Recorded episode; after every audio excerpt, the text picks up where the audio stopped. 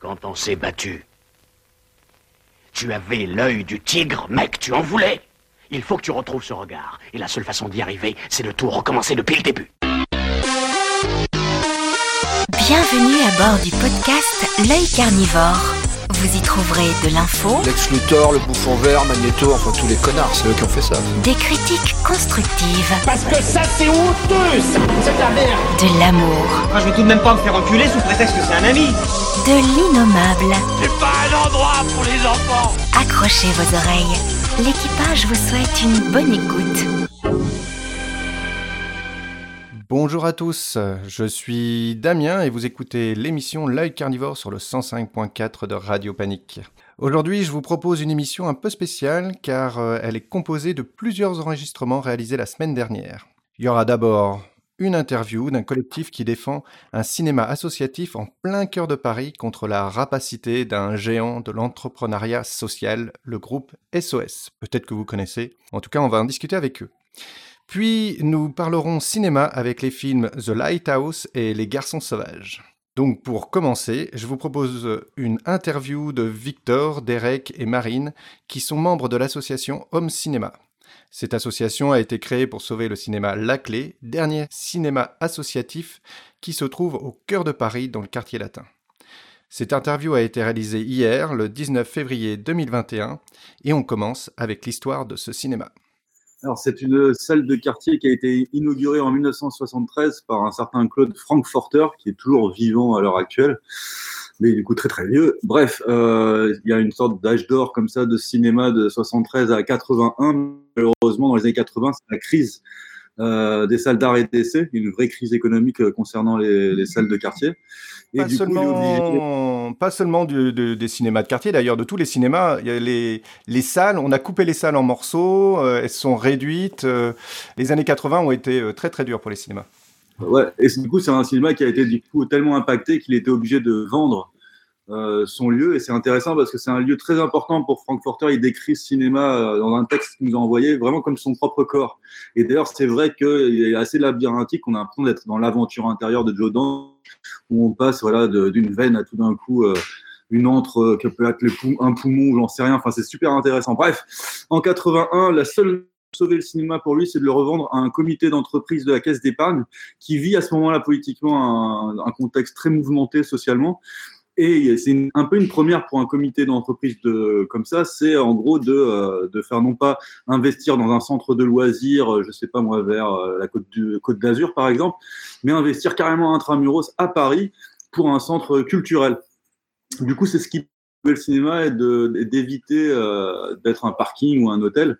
C'est ce compromis. Alors, à, la base, il y avait quatre salles de cinéma. Du coup, bah, il y en a deux qui sont sacrifiées, mais heureusement, il y en a deux autres bah, qui continuent.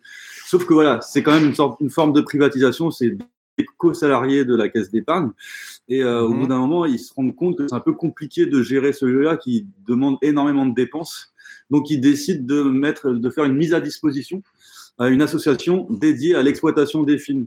Et là, il y a Sanvi Panou qui traînait par là, qui est quand même un cinéaste euh, voilà, d'origine africaine et qui était aussi monteur, Et du coup, il montait ici euh, avec euh, certainement une connaissance d'un salarié qui a proposé de faire du montage dans les locaux. Et Sanvi Panou, oui, par exemple, il est, important. Il joue, euh, par exemple, dans le film de Weekend de Jean- Jean-Luc Godard. Bref, lui, il a une, c'est quand même militant dans l'âme. Sanvi Panou, c'est qu'il veut, que- tout d'un coup, il voit l'opportunité de, de montrer, représenter le tiers cinéma, à savoir surtout le cinéma africain, mais aussi le cinéma euh, d'Amérique du Sud, ou euh, voilà, ou aussi le cinéma asiatique avec par exemple le Vietnam, etc. Et donc il en a profité pour accueillir aussi des associations dédiées à des films fragilisés ou marginalisés qui n'étaient pas montrés dans les autres salles d'art et d'essai. Et c'est là où lui va vraiment singulariser ce cinéma par rapport aux autres. Et donc de 1990 à 2009, ça s'appelle Image d'ailleurs. Donc le cinéma à ce sera Image d'ailleurs. Ça va être repris ensuite par une autre association de 2010 à 2018 jusqu'à la fermeture dite légale du cinéma. Euh, ça s'appellera juste simplement le cinéma à la clé et juste avant ça s'appelait l'usage du monde. Mais je pense que le nom euh, faisait pas très rêver. Donc ça s'est assez rapidement transformé en cinéma à la clé. Voilà. Et ensuite le propriétaire, comme ils n'arrivaient pas, ils, ils géraient toujours mal l'aspect centre culturel, donc privatisation du reste de l'espace qui étaient voilà des sortes d'ateliers, des salles, euh, des pièces comme ça qui n'étaient pas très bien investies. Il décide de tout bazarder, tout vendre, droit du propriétaire normal. Sauf que euh, entre temps, comme c'est un propriétaire mobile, le comité centre social économique de la caisse d'épargne, le problème c'est que c'est comment dire, euh, c'est tous les quatre ans, il y a des élections, c'est-à-dire que c'est des syndicats. Donc il y en a qui sont majoritaires, d'autres minoritaires. Et là, pour euh, la CGC, à ma connaissance, n'a jamais été majoritaire. Et en 2018, donc fermeture légale avril 2018, c'est la CGT qui trône. Euh, juin 2018, c'est la CGC, avec évidemment le, la complicité de la CFDT, et c'est eux qui sont majoritaires. Et là, ça change un petit peu politiquement, énormément même qui fait que ça va être très compliqué avec le dialogue qui va s'installer entre les salariés qui veulent reprendre le cinéma et ils combattent pendant plus d'un an pour essayer de reprendre ce cinéma. Évidemment, la CGC, euh, clairement, ne veut pas d'eux, d'autant plus qu'à un moment donné, ils sont obligés d'abandonner par rapport à la promesse de vente euh, que leur a proposé la CGC, mais de manière très sournoise, puisqu'il y a des clauses qui se sont rajoutées. Du coup, des investisseurs du côté des salariés n'ont pas pu, euh, bah, ils n'ont pas pu suivre. Ils ont fait non, c'est pas, trop compliqué là. Et euh, comme par hasard, un projet émane de ça, c'est un projet de théâtre de Grand Boulevard. Donc clairement, c'était pas du tout un cinéma qui voulait reconduire. Et, mhm. euh, et, euh, et parallèlement à ça, tout d'un coup, il y a, y a en tant qu'ancien salarié, il y a moi et d'autres des milieux des occupations précaires, on décide symboliquement euh, d'occuper euh, le cinéma justement pour remettre les feux sur le cinéma. Parce que pendant un an et demi, en gros, on n'en parlait plus du cinéma, donc c'était oublié, c'était de l'histoire ancienne, plus peur, tout le monde s'en foutait de ce cinéma. Et c'était une occupation visée à faire un coup euh, d'État en fait euh, médiatique pour le sortir de l'ombre et le sauver définitivement. Mais on en est toujours là, ça fait maintenant un an et demi qu'on occupe, et malgré les feux sur le cinéma, voilà, c'est un combat très compliqué. Donc l'association Cinéma a été créée vraiment pour l'occupation de ce cinéma et fédère, mais vraiment énormément de monde, en tout cas énormément de, de, de euh, qu'on appelle ça, de mondes très différents, c'est-à-dire des professionnels du cinéma comme des amateurs, des riverains cinéphiles comme des étudiants. Enfin voilà, c'est euh, vraiment euh, et c'est pour ça que c'est un combat qui fait l'air énormément et qui, est, qui est complexe, mais magnifiquement complexe, parce que citoyen, bénévole, et pas du tout intéressé ou politiquement euh, avec un axe en particulier, quoi. Ok, eh ben, chouette. Donc, si j'ai bien compris, euh, toi, tu faisais partie de ceux qui travaillaient déjà euh, dans ce cinéma à la clé à l'époque où ça appartenait au, au, au comité d'entreprise. Et donc, tu décides d'occuper cet endroit-là, et c'est là que se crée le home cinéma, c'est ça? Ou comment euh, Et que tu es rejoint par d'autres, je suppose, des gens comme Victor ou. Non, Home Cinéma, l'association, elle a été créée avant, du coup, d'ouvrir le lieu, avant de l'occuper. Mhm. On a du coup ouvert le lieu en fin septembre 2019. Du coup, comme disait Direct, ça fait un an et demi qu'on occupe le lieu. Et là, c'est ce qu'il expliquait, c'est qu'il y a eu plusieurs collectifs euh, de lieux euh, qu'on dit intermédiaires ou euh, aussi de collectifs artistiques, de collectifs de cinéma qui se sont tous retrouvés pour s'occuper de la programmation et de la gestion du lieu. C'est-à-dire qu'on a vraiment, alors c'est vrai qu'on a un statut associatif, mais quelque part on a un fonctionnement totalement avec une hiérarchie horizontale, pas du tout pyramidale. Euh, c'est-à-dire que la programmation, elle est faite collectivement, euh, comme euh, le fonctionnement aussi interne dans le lieu. Oui, c'est le principe de l'autogestion, je suppose. Mais peut-être pour revenir à ta question, je crois que c'est ça que tu demandais. C'est l'association, elle a été créée aussi. Juste avant. Non, mais c'est par rapport au juridique surtout. Oui, ouais, bien sûr, bien sûr. Elle a été créée avant l'occupation, c'était pour protéger les occupants pour euh, la question de la procédure. C'est-à-dire que on est obligé de y avoir, il est obligé d'y avoir des assignés sur une procédure. Et mhm. du coup, s'il y a une association, et eh ben ça juridiquement, on peut déplacer la problématique sur l'association et les protéger et, et, pas, et pas sur vous directement, parce que là, ça posait d'autres soucis et, d'autres responsabilités légales qui euh, devenaient compliquées à gérer. Ok. Et donc, l'idée, c'est que c'est vraiment une occupation et que c'est pas euh, des personnes qui occupent un lieu, c'est vraiment la structure euh, associative. D'accord. Et donc là, quand vous avez pris le lieu, vous avez voulu en refaire un objet de cinéma. Euh, en proposant, je suppose, du cinéma, mais aussi en en faisant un lieu euh, de création ou comment ça se passait euh? Est-ce que c'était juste un lieu de projection ou est-ce que c'était aussi un lieu où on, pouvait créer du cinéma, où on pouvait présenter ses propres créations, etc. À la base, c'est un centre culturel. En fait, le cinéma, il y a deux salles de projection, comme disait Derek, mais il y a 600 mètres carrés. En fait, il y a vraiment un lieu qui est très très grand, assez labyrinthique d'ailleurs, Et, euh, et mhm. l'idée, c'est tout de suite de se dire bah, comment on va se servir du lieu, comment, qu'est-ce que tout ce qu'on pourrait faire dans le lieu. Alors, parce que 600 bah, mètres carrés, parce que pour, préciser à ceux qui connaissent pas le projet, vous êtes en plein cœur de Paris, je crois, c'est ça. Hein Donc 600 mètres. En... Quartier latin quartier latin, 600 mètres carrés euh, en plein cœur, quartier latin, etc. C'est quelque chose de prisé quand même. Euh, et euh, il y a moyen de faire des choses. bah voilà, il y a du monde et il y, a, moyen de faire des choses avec ces 600 mètres carrés, quoi. au point, du point de vue associatif et créatif, quoi. Oui, mais le truc qui est intéressant, c'est qu'à Paris, tout le milieu vivant, art vivant, littéralement, se fait de plus en plus déplacer à la périphérie de Paris. Et là, nous, on a fait un, involontairement, parce que nous, c'était juste sauver un cinéma au départ, on a involontairement contredit cette politique d'extérioriser les euh, artistes euh, en dehors de la ville ou en tout cas proche banlieue. Et là, on, revient carrément à une, au centre de Paris, là où il y a une désertion totale euh, de, l'art vivant, et, mhm. au dépend en plus des riverains qui, euh, au bout d'un moment, perdent leur petit théâtre, comme le théâtre de la Vieille Grille à côté, ou certaines librairies très importantes. Et donc, on perd l'identité même du quartier latin. Et quelque part, par la force des choses, nous, on rejoint finalement une histoire aussi du, du quartier, euh, du, quartier latin, mais aussi de Paris, quoi, par rapport à mai 68, etc. Et ça a réactivé mais indirectement de notre volonté. Hein.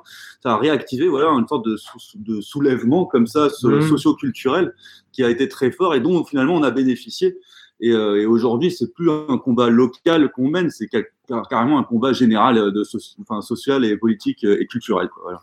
Oui, et puis euh, je rebondis sur ce que dit euh, du coup Derek, c'est qu'il y a aussi Paris 3, qui est la fac de cinéma juste à côté euh, du cinéma euh, La Clé qui est en mhm. train de, du coup euh, de s'arrêter et qui va se déplacer du côté de Nation, donc aussi un peu plus éloigné et toujours du centre de Paris qui est en train un peu, bah, comme il dit, de devenir une ville un peu sanctuaire ou je sais pas comment dire, mais en musée. Musée et sans, sans vie en fait. Musée, exactement. Mm, mm. Mais après, ce qui est intéressant, c'est qu'au tout départ, c'était euh, c'était que de la projection de film. Hein. Attention, c'était vraiment que ça. C'est l'obsession de tous les soirs, comme un battement de cœur. Euh, on projette un film différent. Oui, tenir la ligne euh, et, et, faire vivre le lieu, quoi. C'est ça. Et après, par la force des choses, c'est-à-dire, par exemple, au premier confinement, ben là, ça devient du plein air c'est tout d'un coup on projette plus à l'intérieur mais à l'extérieur parce qu'on n'a plus le droit d'ouvrir les salles donc on va extérioriser la salle et voilà ça devient le plein air et ensuite, euh, par la force des choses, aussi à cause du confinement, on a été obligé de faire des pas de côté. Et donc là, ça nous a fait réfléchir sur, par exemple, notre projet de reprise euh, pour qu'il soit encore plus viable. Pourquoi on ne l'expérimentons-nous euh, pas maintenant? Et là, c'est là où il y a le studio 34 qui s'est créé, donc des ateliers à l'initiation de l'image et du son, euh, entre autres, puisqu'il y a aussi un accompagnement de projets de sélectionnés sur neuf mois. Euh, et du coup, voilà, par la force des choses, bah, ça devient un laboratoire vivant, mais c'est toujours euh, voilà, pour le faire des pas de côté, pour contredire et contourner la, répression culturelle ou la culture précarisée. D'accord. Et, euh, oui ah, je vous ai et oui, il y a Alphonsine aussi. Et Alphonsine aussi.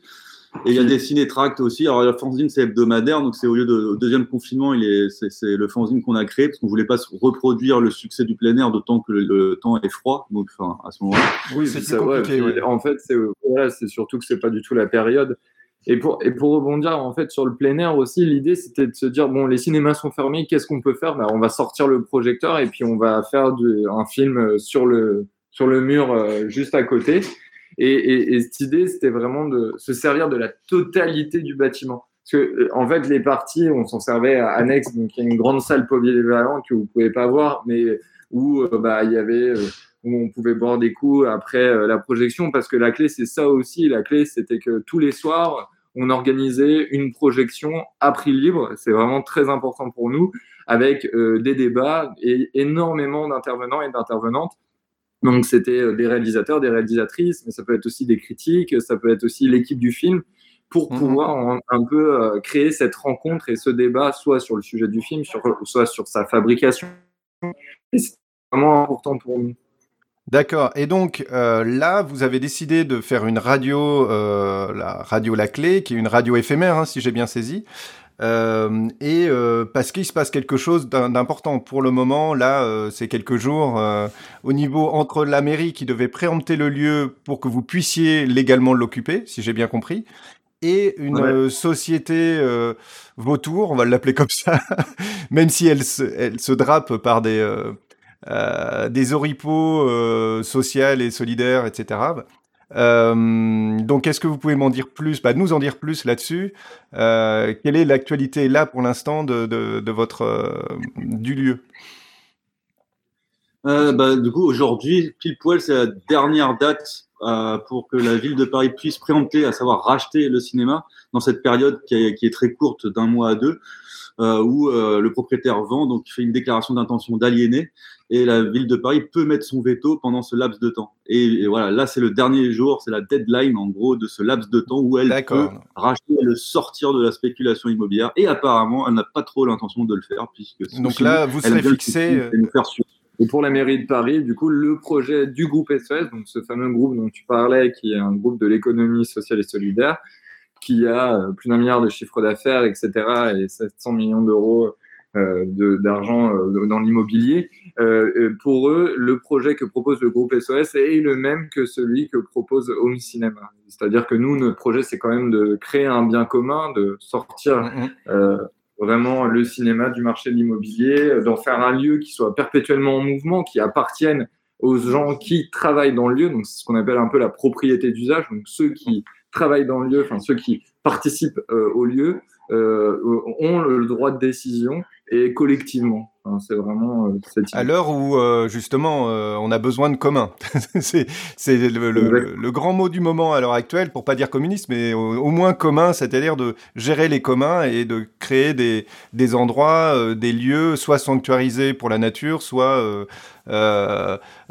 autogérés pour l'eau, l'électricité, soit pour pour des lieux culturels, bah, comme comme l'expérience de la clé par exemple. Il y a une nouvelle personne qui arrive, c'est Marine, du coup, qui fait partie aussi du collectif parce qu'on est assez nombreux. Enfin, il y a 120 bénévoles qui, travaillent, enfin, qui participent à cette aventure euh, de la clé et, euh, et, on est une trentaine à peu près dans le noyau dur, euh, du coup, euh, qui, euh, qui participent à toutes les, tous les projets qu'on a pu citer, ça, ça, en fait du monde, effectivement. Oui, alors on a oublié de, de, parler du fonds de dotation. Ça, c'est quand même important et ça montre aussi la, la dimension cruel et crapule de, du groupe SOS qui euh, bon fait genre nous sauve voilà elle, elle, continue ce discours de vouloir nous sauver alors qu'elle veut nous assimiler pour mieux euh, voilà, nous dilapider de l'intérieur et euh, la mmh. preuve c'est qu'elle nous a empêché finalement de continuer ce fonds de dotation parce qu'on n'est pas mmh. crédible avec un fonds de dotation dès le moment où médiatiquement il y a voilà un spéculateur qui arrive sur le marché qui dit je rachète le cinéma donc on va pas pouvoir convaincre Enfin, on, pourra convaincre quiconque de, de, de, nous donner des fonds pour le fonds de dotation, c'est pas possible. Et peut-être vous en aviez eu. Donc, donc, de ce que j'ai compris, c'est que vous avez monté le projet pour que la, la mairie de Paris euh, préempte le, le, lieu. Vous avez monté, alors je ne sais pas de quelle façon, mais effectivement, euh, vous avez voulu avoir des fonds. Vous en avez eu d'ailleurs. Vous aviez quand même monté. Euh, combien vous aviez réussi à avoir? En fait, 70 000 euros. Donc, le fonds de dotation, pour expliquer un peu, c'est l'idée, c'est que c'est la structure juridique, administrative pour pouvoir créer l'idée d'un bien commun. Un fonds de mmh dotation, en fait, donc on fait appel à des donations, à du mécénat, euh, mais les gens qui donnent, euh, ce ne sont pas les propriétaires du bâtiment. Ils n'ont pas des parts. Ceux qui sont propriétaires après du bâtiment, c'est-à-dire que le fonds de dotation met à disposition le bâtiment à euh, bah, du coup une association qui pourrait être euh, Home Cinéma et c'est Home Cinéma qui a la décision euh, de faire des choses dans le bâtiment, de faire une salle de montage s'il veut faire une salle de montage, de, de décider de la programmation, de la mmh. communication. Et le fonds de dotation est simplement là pour le bon respect global du lieu, c'est-à-dire que par exemple pour le cinéma euh, du coup de la clé, c'est de dire que c'est un cinéma associatif qui doit défendre des films fragilisés aujourd'hui par un système d'exploitation euh, mercantile, des films émergents, des premiers films, des courts métrages, des documentaires, et aussi de défendre eh ben, euh, des personnes qui sont dans le besoin de créer et qui n'ont pas mmh forcément les moyens dans le milieu cinématographique. Donc c'est juste dans cette idée globale, c'est une idée globale comme ça, mais les, en fait, si vous voulez, le, le, le le bien n'appartient pas non plus au fonds de dotation. Il appartient vraiment, c'est l'idée d'un bien commun. C'est-à-dire que n'importe qui peut intégrer Home Cinéma demain et participer aux programmations, euh, participer euh, aux projections, devenir bénévole et prendre la décision petit à petit de, de participer à toutes les réunions. Mmh. et, l'organisation, etc. D'accord. Et le propriétaire du lien, parce que malheureusement ou heureusement, ça, dépend de. Mais euh, on est dans une société où la propriété a un sens euh, important. Euh, c'est la mairie de Paris dans ces cas-là, ou c'est qui finalement C'est ou c'est l'association par délégation? C'est le fonds de dotation qui est propriétaire et le fonds de dotation il est administré par euh, un conseil d'administration. Il peut y avoir une personne, deux personnes, trois personnes, mais, mais ces personnes ne sont pas non plus propriétaires. C'est-à-dire que ce qui est intéressant avec le fonds de dotation, c'est que l'argent qui est euh, qui vient de donations euh, mmh. individuelles, d'entreprises, mmh. peu importe, l'argent est intégré dans le fonds de dotation. Il y a des administrateurs qui gèrent ce, ce fonds de dotation selon les mandats qui ont été inscrits, mais l'argent n'est pas lié au pouvoir. Donc, les prises de décision, elles sont collectives, elles sont liées à, une charte qui a été définie ensemble. Et donc, il y, a, en soi la, définition de la propriété, elle n'est pas individuelle dans le mmh. fonds de dotation, et c'est ça qui nous intéressait. C'est ça cette idée que ben, non, ce bien ne t'appartient. C'est pas parce que tu donnes 10 euros qu'il est à toi. Non, non, mais je vois très bien, et, comme ça, il est à tout le monde et à personne. On va dire ça comme ça. C'est ça. L'idée, c'est un peu ça, mais il appartient surtout aux usagers. Mm. C'est l'idée de la Oui, bah, à partir de là, c'est effectivement les gens qui font vivre le lieu qui, euh, qui se retrouvent euh, la possibilité de le faire, quoi. On va dire ça comme ça. Ok. Et donc, la, la, mairie de Paris devait euh, préempter. Vous serez fixé à minuit, je suppose, si c'est fait ou pas fait. Mais ça n'a pas l'air de prendre le, la direction de la préemption. pourtant, vous avez été franchement soutenu par énormément de gens, euh, aussi bien des personnalités que euh, par la presse, etc. Ah bah, là, ça fait un an et demi que déjà on est très très suivi par la presse, on est très très soutenu aussi par les institutions du cinéma. Il y a la SRF, du coup, c'est la Société des réalisateurs et réalisatrices de films. Il y a euh, le SDI, qui est le syndicat des distributeurs indépendants. Mais depuis un an, en fait, euh, aussi, on travaille main dans la main avec eux pour leur dire on a besoin de cet écran, on a besoin de ces écrans-là pour défendre tous ces films-là dont on parle. Et, euh, et, et, on a eu énormément de réalisateurs qui sont venus aux projections, c'est-à-dire qu'il y a eu euh, Michel Azanavicius, Agnès Jaoui, mais il y a eu aussi Alain Cavalier, Claire Denis, Claire Simon, il y a eu énormément de réalisateurs qui sont venus présenter euh, leurs films et parler, et surtout aussi venir à la rencontre de ce lieu et, qu'est-ce que raconte ce lieu aujourd'hui mm, mm. et quel symbole. Si, si, vous voulez, en fait, depuis euh, un an et demi, le, le, lieu, il a dépassé un peu. Là, on a dépassé l'idée du juste un peu de, du, du, cinéma à la clé. C'est devenu vraiment un symbole d'une culture en résistance, quoi. Même les, les grands réals, tu as cité euh, Claire Denis, quand elle est venue, elle a dit un truc qui est assez révélateur, c'est que ses premiers films qu'elle a réalisés, elle les a montrés ici. C'était le seul cinéma de Paris qui a voulu euh, montrer des films qui étaient réalisés au Sénégal, dont les personnages principaux étaient sénégalais.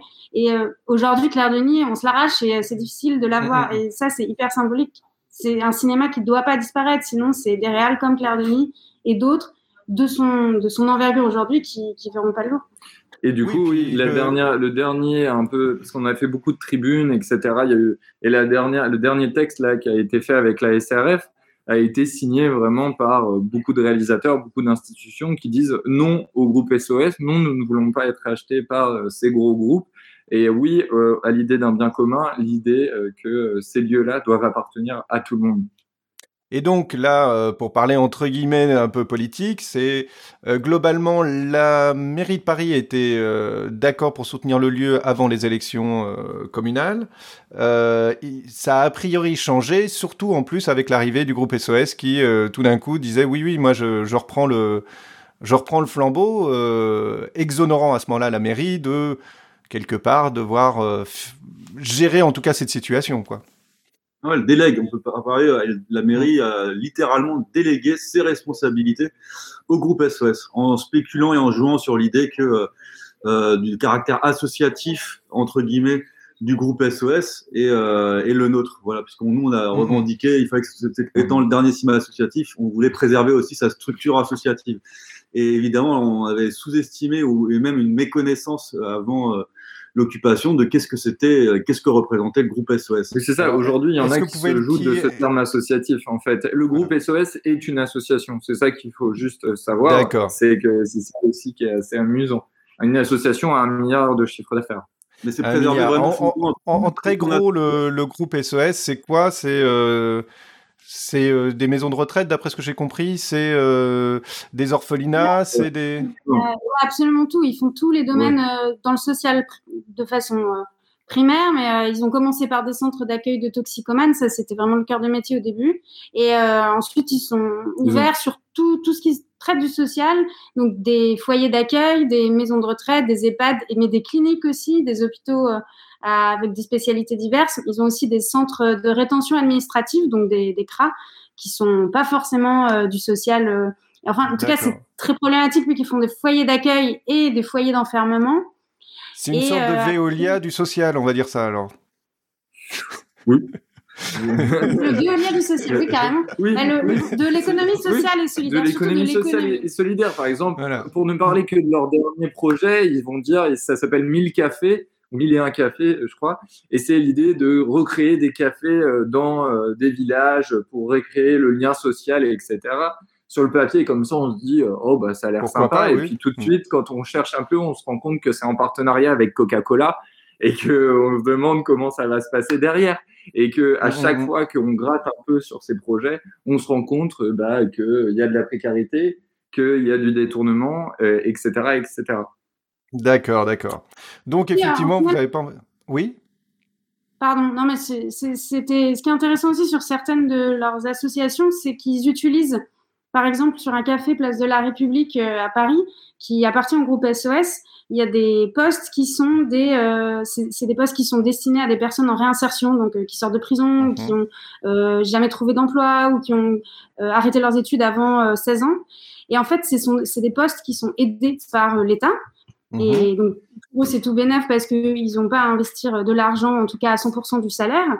Mais il y a quand même un devoir d'apprentissage, en fait, quand on, quand on a des salariés aidés, en contrat aidé. Sauf qu'en fait, on se rend compte, mais concrètement sur place, que bah, ils bénéficient beaucoup de la subvention, mais qu'en échange, on n'est pas vraiment sûr qu'il y ait un apprentissage qui se fait euh, comme, comme c'est censé être. Globalement, donc là, vous serez fixé ce soir, vous faites une radio euh, euh, éphémère. C'est quoi la prochaine étape Suite, là, c'est bah, la radio. On est à fond sur la radio. Il y a des discussions, des débats, il y a des concerts, des lives, des DJ sets, des reportages audio. Euh, il y a ah, des pièces théâtrales aussi, euh, radiophoniques. Euh, radiophonique. Euh, voilà, on a, on a, il y a plein de bénévoles. après, voilà, soit on, on, prolongera la radio un peu plus tard, mais c'est surtout aussi, on enfin, ce qu'on va faire, c'est continuer le fanzine hebdomadaire, c'est quand même une fois par semaine. C'est l'accompagnement de projets créatifs qu'on a reçus en sélectionnant six d'entre eux sur une centaine. Donc, c'est mhm. les accompagner sur neuf mois pour qu'ils pour qu'ils se fassent.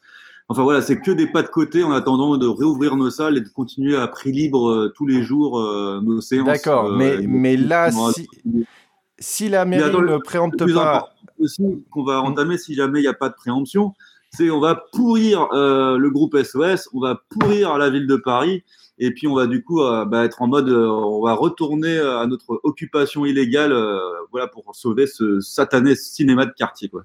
Hum, hum. Donc résistance, quoi. La résistance, oui. Donc c'est là. Après, si c'est pas possible via ça, vous repassez dans une dans un mode où, bah, de nouveau, vous, redevenez squatter en essayant de légaliser l'occupation, quoi. Ouais, c'est ça, mais c'est une occupation de façon illégale, c'est plus qu'un squat. Hein. donc, mm. c'est vraiment une occupation, illégale. Vas-y. Ouais, on se compare plus à des ouvriers qui occupent, qui occupent une mm. usine, en fait. Ça, c'est vraiment cette idée-là. Parce que, y a, euh, enfin, comme on l'a dit au début, c'est que quand même, dans euh, le noyau un peu euh, dans le noyau dur de, la trentaine de personnes, il y a quand même des étudiants, mais il y a beaucoup de gens qui travaillent dans le milieu du cinéma qui sont réalisateurs, réalisatrices, producteurs, productrices, comme je disais, des programmateurs de festivals et de programmatrices. Euh, vraiment, c'est des gens qui sont euh, déjà très sensibilisés à la question de faire du cinéma aujourd'hui, quoi.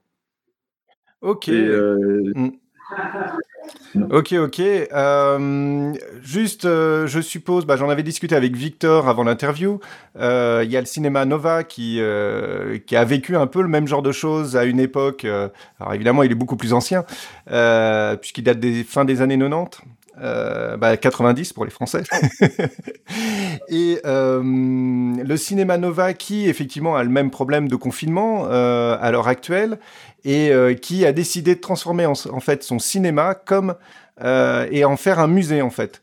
Et donc, on peut aller visiter maintenant le cinéma Nova et revoir des tranches de vie du cinéma Nova et de et d'ambiance, etc. Donc, j'ai trouvé ça l'idée euh, assez chouette. Euh, ça se passe toute la journée du samedi, euh, où sera diffusée d'ailleurs cette émission. Mais euh, et on peut réserver ses places en ligne euh, pour visiter le, le, cinéma Nova. Et j'ai trouvé ça chouette comme comme principe. Comme, comme lieu. Parce que c'est des copains, le cinéma Nova, qui nous ont vachement aidés pour le projet de reprise. Ouais, on s'en est énormément inspiré, avec, entre autres avec d'autres cinémas, et surtout on leur a fait une carte blanche qui était absolument géniale où grâce à eux, on a pu euh, reprojeter aussi en 35 mm, euh, parce que dans un des on a deux projecteurs dont un ne marche pas, mais l'autre marche très bien. Mmh. Et on avait pu passer par, dans leur carte blanche, par exemple, les cœurs verts ou It's the Rich, voilà, sur les deux sur les quatre. Comment? Et la table ronde. Et oui, oui, et en plus, il y avait une table, table ronde où certains d'entre eux ont pu euh, participer. Oui, avant la pandémie, on a même, la même accueilli pour dormir. Enfin, c'est vraiment des copains. Oui, oui, oui, non, mais c'est un peu, c'est un peu le même genre d'idée de cinéma que vous voulez faire, je suppose, de toute façon. On est, oui, bah, c'est ça qui est assez dingue, c'est qu'on dit que Paris, c'est la ville du cinéma. Mais euh, de cinéma associatif comme ça, il y en a partout dans toute l'Europe. Il y en a en dehors, il y en a à Marseille, il y a à Lille. Il n'y en a pas à Paris. Soi-disant, c'est de la culture. Euh, voilà, c'est assez drôle. D'accord, d'accord. Vous avez des choses à rajouter ou euh... Pour nos réseaux sociaux, suivez-nous parce qu'on a besoin de soutien, de visibilité, parce que plus ce cinéma sera visible, plus peut-être il y aura une chance de le sauver. Voilà. Le site internet pour, pour retrouver un peu toute votre actualité, ça s'appelle comment? C'est très simple, c'est laclérevival.com. Ouais, c'est ça. C'est, je crois que j'avais mis le lien dans le dans le chat. Normalement, ouais, c'est ça, la clé revival. Donc c'est là-dessus. Et là, vous, on retrouve toutes vos actualités, tous les événements que vous faites, etc. Et après, c'est très facile de nous suivre au jour le jour via les réseaux, le réseau Facebook, tout simplement. Ouais, Twitter, on poste, euh, on poste régulièrement, euh, presque tous les jours, euh, voilà, des cinétracts qui vulgarisent notre combat pour que celui qui débarque dans le combat ait une chance un peu de comprendre ce qui se passe, mais de manière amusée et amusante, quoi. D'accord. Eh ben super, bah, bravo à vous en tout cas. Euh, on a besoin de ce genre d'initiative, on a besoin de gens qui se battent euh, pour le commun. Euh, on a besoin, à l'heure actuelle, en plus avec le confinement, euh, ça rajoute rien, mais on a besoin de gens qui, qui se battent pour la création. Moi, je sais que je milite beaucoup pour la création de chacun. Ça veut dire, ok, il y a les grands réalisateurs, ok, il y a, euh, euh, il y a des équipes, il y a des, des, grands artistes qui arrivent à créer, bon, plus ou moins facilement, on est bien d'accord, mais, euh, mais tout le monde est capable finalement de, de, de créer aussi, et, et c'est important d'avoir des lieux où, euh, où ça donne envie aux gens de, de créer, en fait, tout bêtement. Je vais venir à la clé. ah vous êtes un peu loin, mais pourquoi pas? En tout cas, super. Merci. Donc là, on avait autour de, de la table Victor, euh, Derek, c'est ça, et Marine. Marine, voilà. Eh ben, merci à vous, merci à tous les 164 bénévoles qui tiennent la clé, c'est ça, hein, je crois, c'est d'après ce que j'ai entendu. C'est fluctuant, mais c'est fluctuant, voilà. merci, en tout cas, merci beaucoup. Ouais. Voilà, merci euh, d'être venu et puis euh, et puis euh, bah prochainement dans la lutte, on va dire ça. Allez. Voilà. Salut. Salut, salut. Voilà, moi je trouve euh, cette aventure euh, passionnante et euh, bah, j'espère que finalement ils finiront par avoir gain de cause. Je vais maintenant vous passer une séquence enregistrée le mardi 16 février alors que l'équipe de l'œil carnivore recevait Yannick Martin et Steve Fabry du projet The Night Stalker et du groupe de métal Cercati. Avec eux, on a découvert l'univers du Night Stalker à travers leurs albums de musique, le livre, le jeu de rôle, le film et le comics. Rien que ça, ouais, rien que ça. Malheureusement, l'œil carnivore n'a qu'une heure d'antenne sur Radio Panique et donc je peux pas vous passer cette émission dans son intégralité. Donc je vous invite à venir sur le Twitch de l'œil carnivore où vous trouverez l'émission dans son intégralité. Vous trouverez le lien dans la description de l'émission sur le site de Radio Panique. Dans l'extrait choisi, nous parlons avec nos invités du film The Lighthouse de Robert Eggers, avec Robert Pattinson et William Dafoe en grande forme, et du film Les Garçons Sauvages de Bertrand Mandico. Et on se retrouve juste après.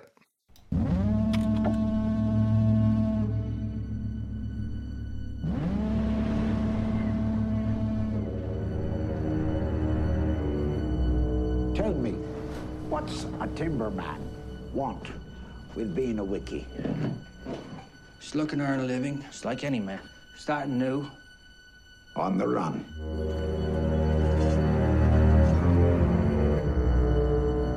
Keeping secrets, are you? No, sir.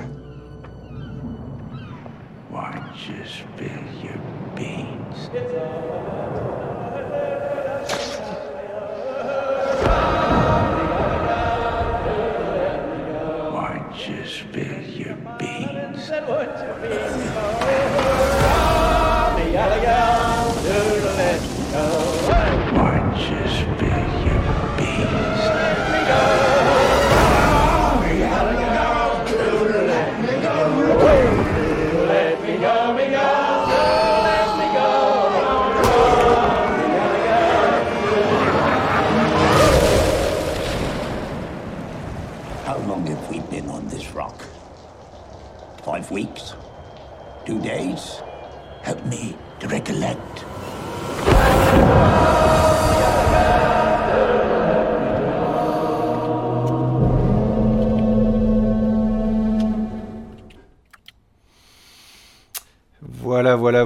Bande-annonce de The Lighthouse. Et je vous avoue, quand je l'ai vu, quand j'ai vu que c'était Robert Pattinson et euh, William Defoe qui, euh, qui officiaient dans ce film, je me suis dit, ouh, ça a l'air chouette. Il y a moyen que ça soit un très bon Très film. intéressant. Et surtout, euh, moi, je vous avoue, alors vous devez être pareil que moi, c'est-à-dire que, euh, bah voilà, on est en confinement, donc euh, par la force des choses, bah, on est coincé chez soi, donc par la force des choses, on regarde beaucoup, beaucoup d'images, beaucoup de séries, beaucoup de, euh, ouais, beaucoup de séries américaines, etc., et pas toujours de bonne qualité. Et surtout, euh, du vrai cinéma, c'est-à-dire du cinéma euh, bah, avec des réalisateurs qui essayent de faire des choses, qui essayent de d'écrire, d'inventer, de, de, de vous raconter vraiment des choses avec l'image, le son, etc. Bah, ça devient ça devient rare en fait de simplement de se dire bah oui, je vais me mettre devant devant mon écran, devant ma télé, devant euh, mon home cinéma pour les plus les plus chanceux et je vais vraiment me regarder un bon film, un vrai bon film et je vous avoue que ces derniers temps, j'avais vraiment envie de ça. Alors j'ai regardé des vieux films, pas des vieux films entre guillemets, mais des films des années 80, 90, je me suis retapé certains trucs et puis euh, bah, j'ai vu celui-là passer et je me suis dit bah que j'allais le voir. Alors, c'est un film, si je récupère mes notes, ce qui est pas forcément évident, c'est un film d'un, c'est un deuxième film en fait du réalisateur euh, Robert Eggers. Euh, il avait fait The Witch, je sais pas si vous l'aviez vu euh, autour de la table. Non, ça. Non, ça vous dit rien. Apparemment, c'est un film qui a euh, plu et déplu. Ça veut dire que les gens s'attendent. C'est un film d'horreur. Alors, The Witch, c'est vraiment un film d'horreur d'époque qui est censé se passer, je crois, à peu près au, au 17e ou au 18... ouais, 17e siècle. Euh, c'est un film d'horreur, euh, mais un peu à l'ancienne. Donc, c'est euh, c'est plus du suspense et des, et des, situations gênantes. Et là, en fait, on est avec The Lighthouse vraiment dans. Je dirais pas que c'est un film d'horreur en tant que tel. On est dans un espèce de de film psychologique où deux personnes, alors jouées par William Defoe, qui est un, un acteur qu'on présente plus, qui est un acteur fantastique, et alors là, il, prend vraiment sa dimension. Je sais pas sur les images. Donc pour ceux qui nous voient, euh, euh, qui voient les images, bah euh, sinon, regardez la bande-annonce. hein. De toute façon, on voit bien que voilà, il est vraiment habité pendant tout le film. on sent vraiment l'acteur. D'ailleurs, on, on sent qu'ils en ont chié, à mon avis, euh, à certains moments, parce que c'est c'est quand même. euh, euh, Il y a certaines scènes qui devaient vraiment pas être évidentes à jouer. Euh, donc William De- Defoe qui est excellent et Robert Pattinson aussi euh, vraiment très bon. Donc Robert Pattinson, je pense que la plupart le connaissent, mais c'est celui qui avait joué notamment dans euh, Twilight. euh, Twilight. Ah, ne dis pas ce- Ah, tu l'as dit. Mais oui, je l'ai dit. Mais, mais donc là, il avait un peu, mais il a joué aussi dans euh, le film de Cronenberg. euh, bah, disons Il a que joué dans- Ah, nom. Hmm de- de Nolan. Et Tenet aussi.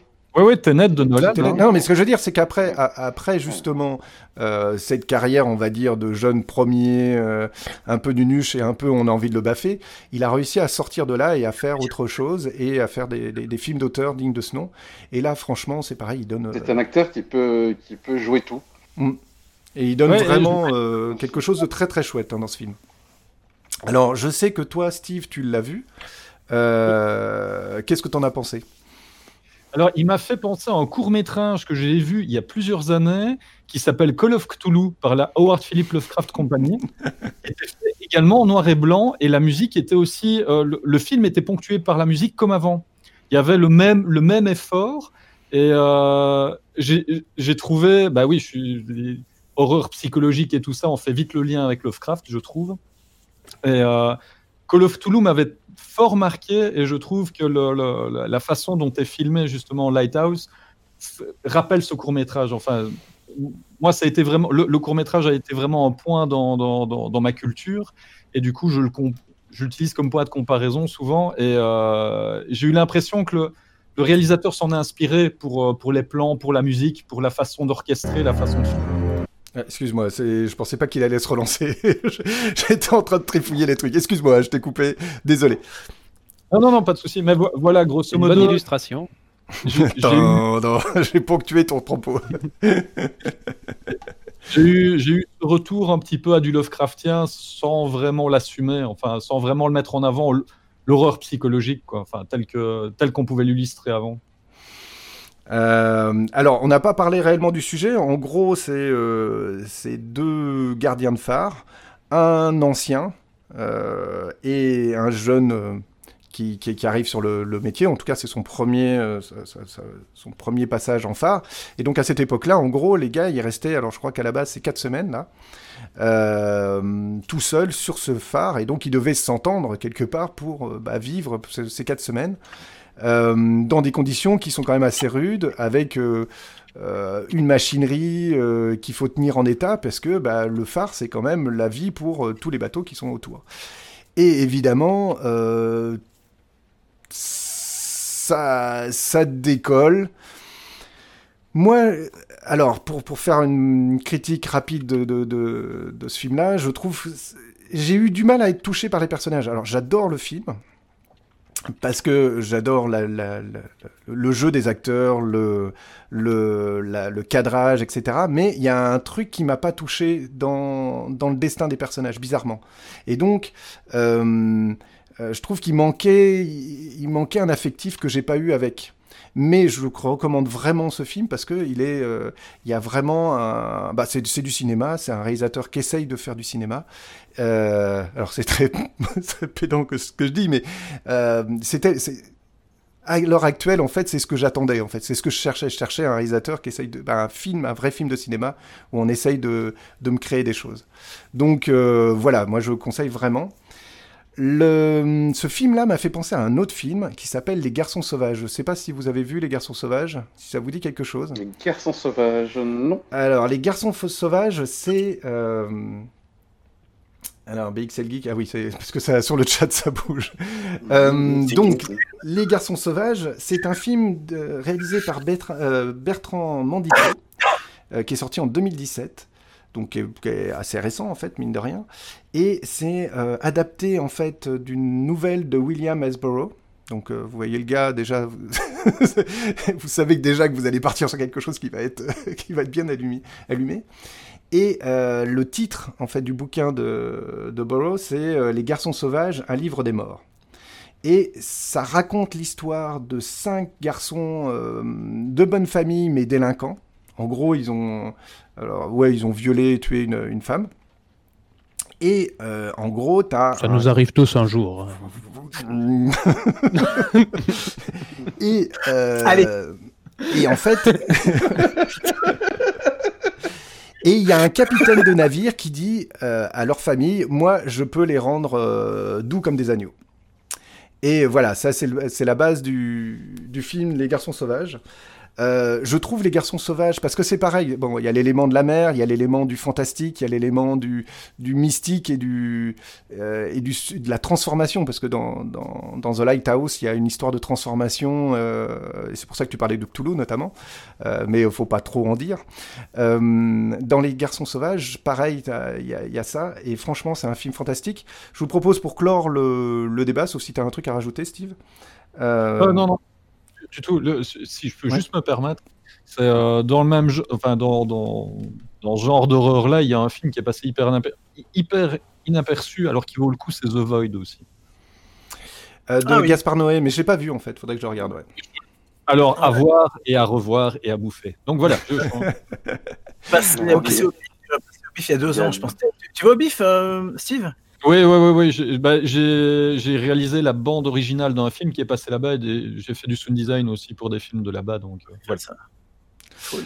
Ok, euh, bah, je vous propose de terminer euh, avec euh, la, la bande-annonce des Garçons Sauvages, comme ça vous verrez un peu à quoi ça ressemble.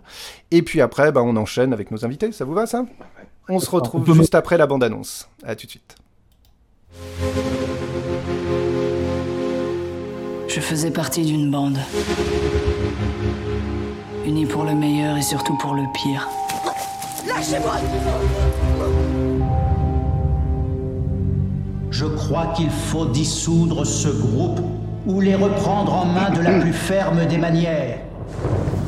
Je peux transformer n'importe quel garçon violent en être docile et civilisé. J'ai mes méthodes.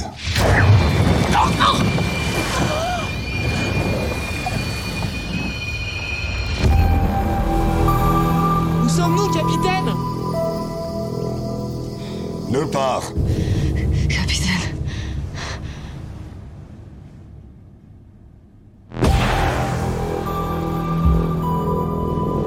Qu'est-ce qui nous arrive, Tommy? Je sais pas. On fait moins le malin, capitaine. On se croyait immortel.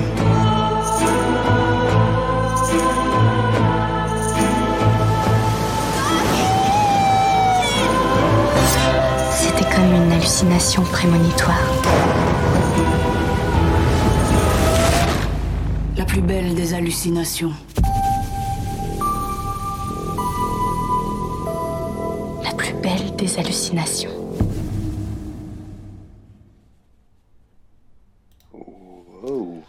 Ouais. Ça rejette. Hein. Et franchement, le film. Euh... En fait, ce que j'aime bien dans ce film-là, c'est. Ok, tout n'est pas parfait, mais, mais ça essaye de faire du cinéma. voilà quoi. Ça donne envie quand même. Ça, ouais, ouais, non, non, non, franchement, regardez-le, allez vraiment, regardez-le. Et d'ailleurs, euh, Stéphane, Dimension brumeuse, euh, je pense que ça devrait te plaire comme film. Vraiment, si tu ne l'as pas vu. Euh, D'ailleurs, Dimension Brumeuse disait que dans la chaîne YouTube Écran Large, ils reviennent sur, sur la carrière de Pattison et ils disent que euh, Pattison en Batman, c'est vraiment une bonne idée. Oui, oui, oui, ça j'approuve totalement. Je, Ah je-. C'est vrai que j'y avais pas pensé, mais ouais, ça peut être intéressant. Ouais, ouais, ouais, ouais. J'ai fait un parallèle avec Sylvester Stallone, si tu me permets. C'est qu'à l'époque, là, ils devaient faire soit des nanars, soit du porno pour pouvoir avoir leur, leur nom et pouvoir le- avoir leurs entrées dans les films. Pattinson, il n'a pas eu de bol, il a fait un film de midinette, mais c'est le même parcours. Il a fallu qu'il qu'il se fasse un nom pour pouvoir acc- avoir accès à ces films-là. C'est comme Kristen Stewart, hein, c'est pareil. Quand tu vois les films qu'elle fait, les films d'auteur qu'elle fait aussi, il y a eu un film en 2020, début 2020, qui est sorti euh, très discrètement, qui était bien, c'était Underwater avec elle, je le conseille. Pour rester dans le mythe. euh, Pour rester dans le mythe, voilà. J'ai du mal avec euh, Twilight, mais je, je l'attends Batman. Ah Voilà. Ok, ok. Eh ben, euh, chouette. Eh ben, je propose une petite intro euh, qu'on s'est choisie tout à l'heure. Hein Et puis, euh, on attaque avec vous, les gars. Ça va? Alors. Je, je suis pas encore complètement à jour.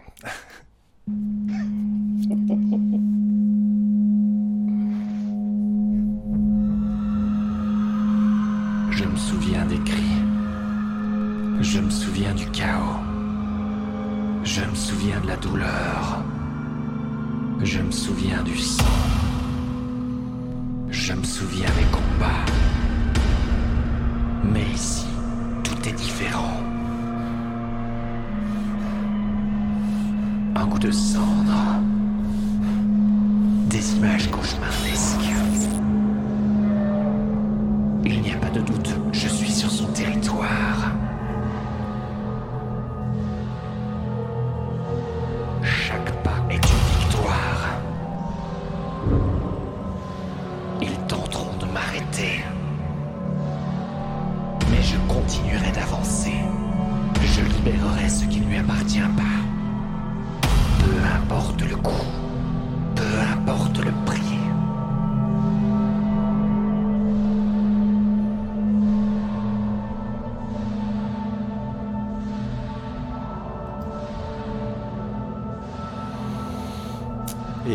Voilà, voilà. Peu importe le coût, peu importe le prix. Merci à tous d'avoir suivi cette émission. Merci à Radio Panique de nous accueillir sur son antenne, à Bad Geek d'héberger nos podcasts. Et si vous voulez retrouver tous nos lives, cherchez l'œil carnivore sur Facebook ou sur Twitch. Euh, vous tapez avec vos petites mimines euh, sur votre, euh, dans votre moteur de recherche préféré et vous trouverez sans aucun problème différents endroits. On a un Facebook, un Twitch et on a aussi même un YouTube depuis pas très longtemps qu'il va falloir que j'alimente d'ailleurs. Donc je vous dis à bientôt pour de nouvelles aventures et je vous laisse pour finir cette émission avec le morceau Sharkman de Sorg et Napoléon Maddox, un morceau que j'aime beaucoup et je vous souhaite une bonne soirée.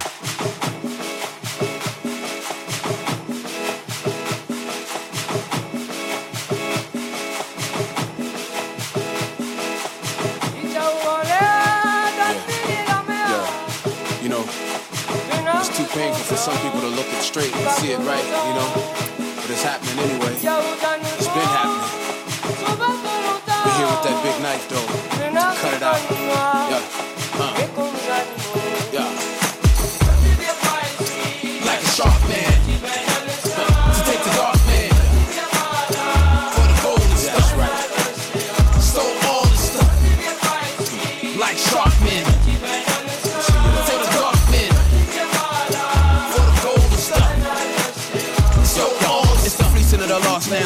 Of the bought man to see the laws of the boss man. It's God's hands, but it's fugazi like a plastic diamond. And you all bark aloud the wrong tree, my friend. If you think war and religion ain't tied in, your soul is a battleground, your brain the watchtower. Protect your fortress, understand your power. It's your hour to break the chain. Bring the low high and the rough place plain. There's a little girl out there waiting on you. Your pledge to her or the red, white, and blue. Which will you choose? Blonde, bruise, or the colorless, motherless without no shoes? Is you cool? You can sleep with that. Is you a fool? Are you at peace with that? Not me. It makes me wanna clap. Like a shark man.